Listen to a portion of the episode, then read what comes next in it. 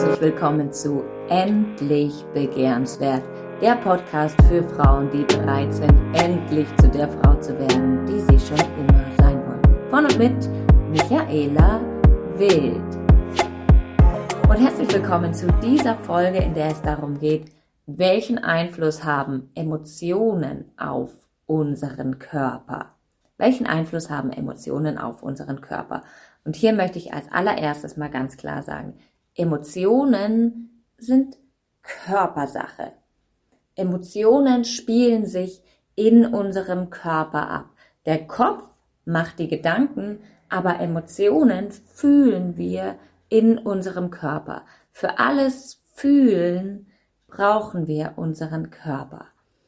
Es gibt so viele Menschen, die auf der Suche sind nach dem großen Glück, die Kurse besuchen, Persönlichkeitsentwicklung machen, an Visionen arbeiten, wieder visualisieren. Und das sind alles großartige Sachen und ich liebe diese Tools. Die haben nur diesen Haken, dass sie größtenteils im Kopf stattfinden. Und ja, unsere Gedanken beeinflussen unsere Gefühle ohne Frage. Jetzt ist es aber so, wenn alles nur im Kopf stattfindet, viele Leute wollen versuchen zu manifestieren und sie versuchen alles mit dem Kopf, aber manifestieren, auch das funktioniert nicht ohne Gefühle. Und Gefühle finden einfach, Emotionen, Gefühle finden in unserem Körper statt. Das heißt, wenn wir glücklich sein wollen, wenn wir uns wohl fühlen wollen, wenn wir Liebe fühlen wollen, dann ist es ganz wichtig, dass wir wirklich uns erlauben, unseren Körper zu fühlen, dass wir rauskommen aus unserem Kopf und in unserem Körper immer weiter ankommen. Ich würde mal behaupten, dass Menschen mit Übergewicht nicht in ihrem Körper sind. Das sind Menschen, die oft irgendwelche schmerzlichen Erlebnisse hatten und irgendwann beschlossen haben, Gefühle tun zu sehr weh, ich verlasse meinen Körper und bin nur noch in meinem Kopf. Diese Menschen haben sich von ihrem Fühlen abgeschnitten, leben nur noch im Kopf. Und deshalb fühlen sie auch nicht mehr, wenn der Körper sagt Hunger, wenn der Körper sagt satt, wenn der Körper sagt Durst, sondern das wird alles passiert einfach nur noch kopfgesteuert und nicht mehr aufgrund von körperlichen Bedürfnissen. Und da sind wir auch schon mitten im Thema drinnen. Wir wünschen uns so sehr schöne Gefühle, wollen aber keine schlechten Gefühle und fühlen deswegen lieber gar nicht. Wenn wir aber nicht fühlen, fühlen wir auch nicht das, was wir wollen. Wir fühlen keine Liebe, wir fühlen kein Satt, wir fühlen keine körperliche Befriedigung, wir fühlen kein Glück, wir sind immer auf der Suche und nie angekommen. Wenn wir ankommen wollen, müssen wir in unserem Körper ankommen. Wir müssen unserem Körper erlauben zu fühlen. Und Gefühle, die wir nicht leben, die wir wegdrücken. Nehmen wir mal an, Kinder zum Beispiel, die fühlen ungefiltert und drücken es auch ungefiltert aus. So, ein Kind ist wütend, es wird überfallen von dieser Flut an Gefühlen, von dieser Flut an Wut und es wirkt sich körperlich aus. Der Körper verkrampft sich, sie schreien, sie schmeißen was auf den Boden, sie hauen irgendwo drauf. Der Körper lebt dieses Gefühl. Das Gefühl findet im Körper statt und der Körper darf es voll ausleben. Und damit weicht dann dieses Gefühl irgendwann dem Körper und wir können voll in, unserem Körper und mit unserem Körper verbunden bleiben und danach wieder das nächste wunderschöne Gefühl fühlen. Deswegen können Kinder auch in einem Moment sauer sein und eine Minute später wieder von ganzem Herzen lachen und einem um den Hals fallen und sagen, wie sehr sie einen lieben, weil sie das Gefühl einfach im Körper fühlen, körperlich verarbeiten, rauslassen und dann ist auch wieder gut. Die meisten von uns haben irgendwann allerdings gelernt, dass diese Gefühle so nicht in Ordnung sind. Das heißt, du wirst wütend, was, was bei erwachsenen Menschen, bei Frauen, bei Frauen noch viel mehr als bei Männern oft passiert ist.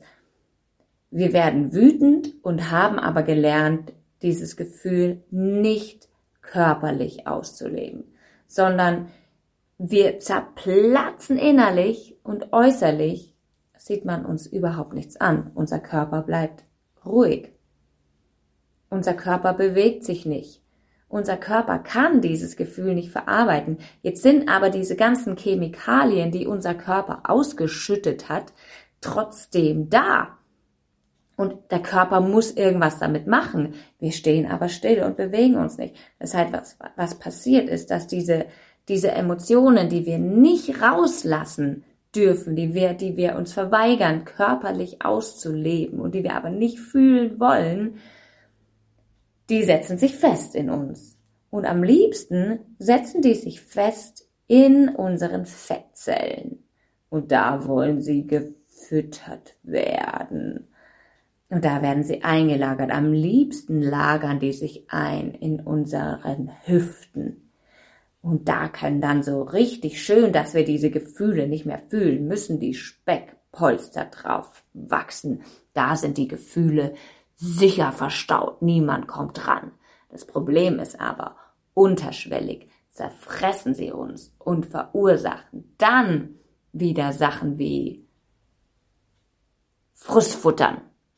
Oder eben weil wir nicht mehr dieses Glück auch fühlen können, dass wir damit ja auch unterdrücken, sorgen diese Gefühle dafür, dass wir Glück in Essen, in Alkohol, in irgendwelchen äußerlichen Dingen suchen, die uns sowieso nie wirklich befriedigen, weil wir gelernt haben, unsere Gefühle komplett wegzudrücken.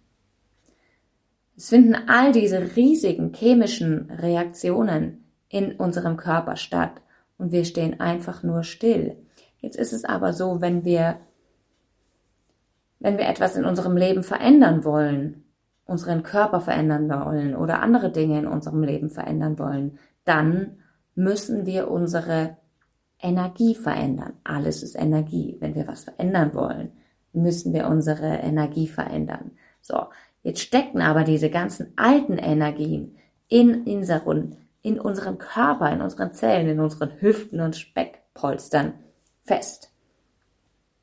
Wenn du also wirklich langfristig deine Energie verändern willst, dann wird es nicht funktionieren ohne dass du deinen Körper veränderst. Eine ganz einfache Möglichkeit, um Energie und damit auch Emotionen sofort zu verändern, ist Trommelwirbel, Bewegung.